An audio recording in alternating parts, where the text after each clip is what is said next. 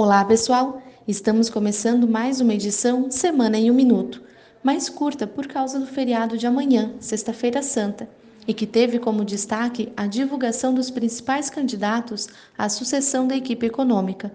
O secretário executivo Eduardo Guardia ficará no lugar de Henrique Meirelles na Fazenda, enquanto Mansueto Almeida deve substituir Diogo de Oliveira no planejamento, que será deslocado para presidir o BNDES.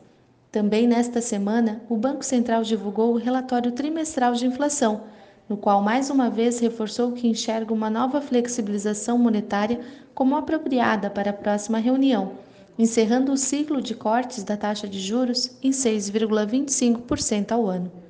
Ponto negativo da semana, apesar de já ser esperado pelo mercado, foi a divulgação da taxa de desemprego, que, segundo o IBGE, subiu de 12,2% para 12,6% no trimestre encerrado em fevereiro.